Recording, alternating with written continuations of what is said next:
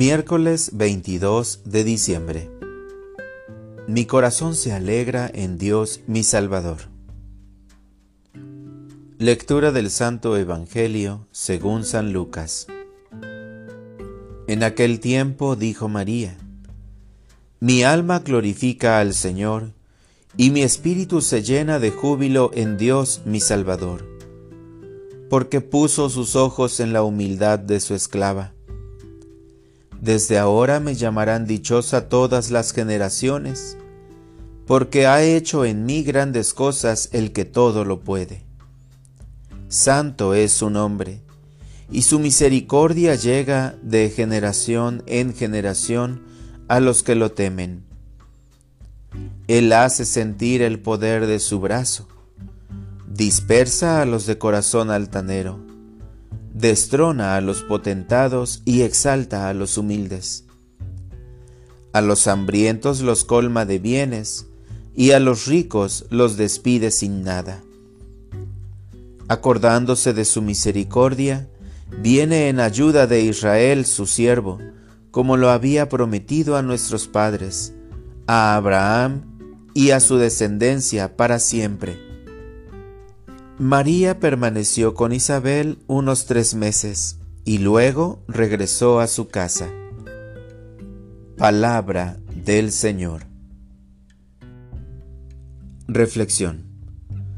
Uno de mis profesores universitarios, un brillante historiador, padre de siete u ocho hijos, leía la suma de Santo Tomás de Aquino, por la noche antes de retirarse.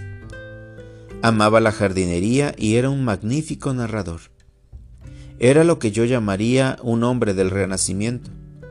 Nunca se cansó de aprender y nos inculcó ese mismo deseo. Tenía el control total del aula y nos exigía lo mejor en nuestras discusiones y tareas de escritura.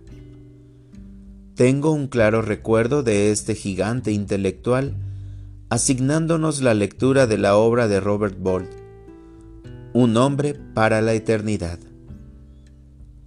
Un día en la clase nos dimos cuenta de que nuestro profesor estaba llorando mientras leía una escena de la celda de la prisión de Santo Tomás Moro. Nosotros también estábamos atrapados en la profundidad del sentido del bien y el mal de Santo Tomás Moro.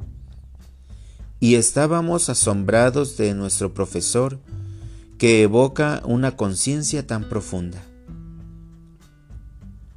El temor del Señor del que habla María es este tipo de temor.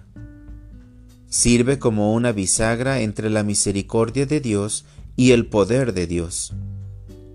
El asombro es la única respuesta verdaderamente humana una vez que comprendemos que Dios, que es todopoderoso, también se inclina hacia nosotros para extender la bondad y la sanación.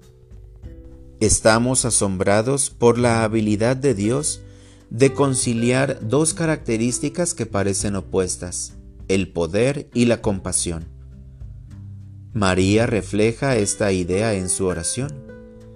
Ella vio esta capacidad de mantener unidos los opuestos en la vida de su Hijo Jesús, que pondría un alto estándar para la obediencia, al mismo tiempo que extendía el amor y el perdón.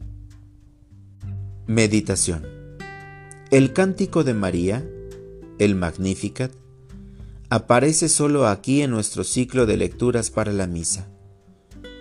Aunque no se proclama como una lectura del Evangelio en ningún domingo, cuando la mayoría de la iglesia está reunida, es un elemento clave de la liturgia de las horas en la oración vespertina, también conocida como vísperas.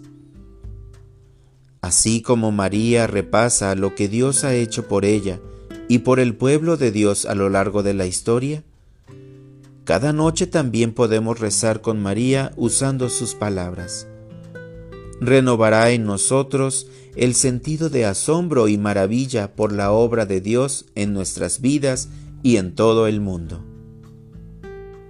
Oración. Oh deseo de todas las naciones Infórmanos de la maravilla de contemplar cómo has formado el corazón humano para desearte. En estos últimos días de Adviento, permítenos dar testimonio de tus poderosas acciones y tu maravillosa misericordia.